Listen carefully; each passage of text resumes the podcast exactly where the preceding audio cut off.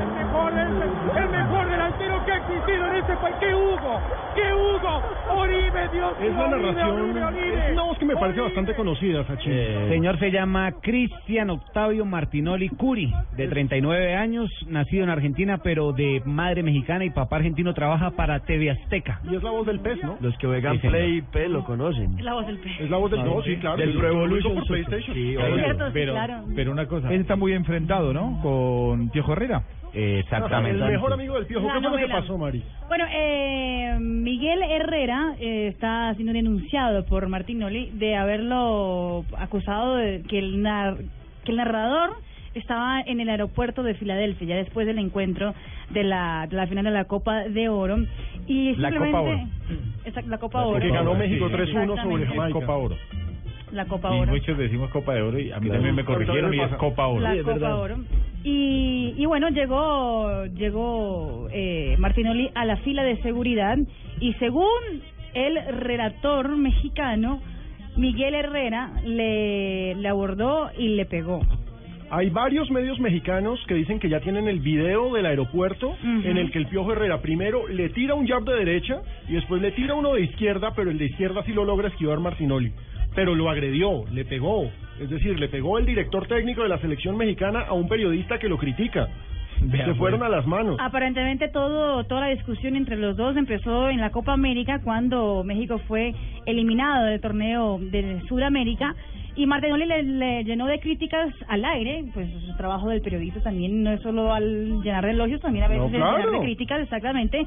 Y aparentemente Miguel Herrera cuando lo vio le dijo, pendejo. Ya después, aparentemente también la discusión en el aeropuerto empezó en el terminal cuando la hija de Miguel Herrera, Michelle, le dijo, ¿cómo vas? ¿Cómo vas? Pero de forma agresiva. Y aparentemente A recriminarlo porque hubo ganaron. una discusión exactamente exactamente verbal entre entre los dos y aparentemente Miguel Herrera no sé qué le habrá dicho la hija Juanjo. y dice que hubo un problema Sí. por ahí. ¿Alguna vez te pasó Ahora, eso? es que que alguien se te fuera a recriminarte algo y agredirte? Eh, no, de esta manera no, pero sí que es un capítulo más de la enemistad entre Martinoli y el Piojo Herrera, que nació antes del Mundial pasado. ¿eh? Eh, Martinoli eh, relató el Mundial de Brasil, fue muy crítico con la gestión del Piojo Herrera, en un momento en el que el Piojo Herrera además gozaba de mucha popularidad, porque eh, recuerden ustedes que estuvo Claro. a punto de quedarse afuera de Brasil 2014. Ídolo nacional. Y Martinoli fue el Sí. primero, claro, que, que lo empezó a criticar. Entonces, eh, a partir de ahí, y ya si uno se pone a mirar los tuits cruzados entre Martinoli y el Piojo Herrera, esto viene de más de un año atrás, Claro, eh, antes de Brasil 2014, No, somos y ya habían tenido siempre. algún suceso así casi casi violento entre ellos.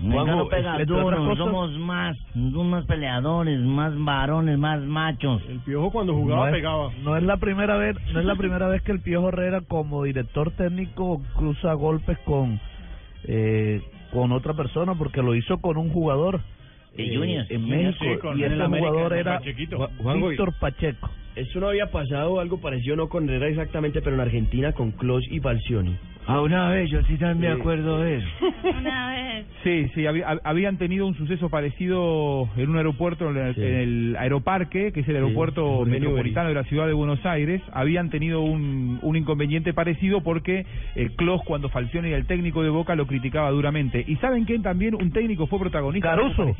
En Paraguay, no, bueno, Caruso con otro técnico que fue Caruso eh, Lombardi. Leonardo Madelón o Fabián García, sí, sí, Uy, Caruso sí. Lombardi. La Eh, calle. Marcelo Bielsa, Marcelo Bielsa, en aquella Copa América de Paraguay 99, él dirigía a la Argentina, ¿se acuerdan? El día de los Sí, tres penales sí. de Palermo contra Sí. Colombia en Luque.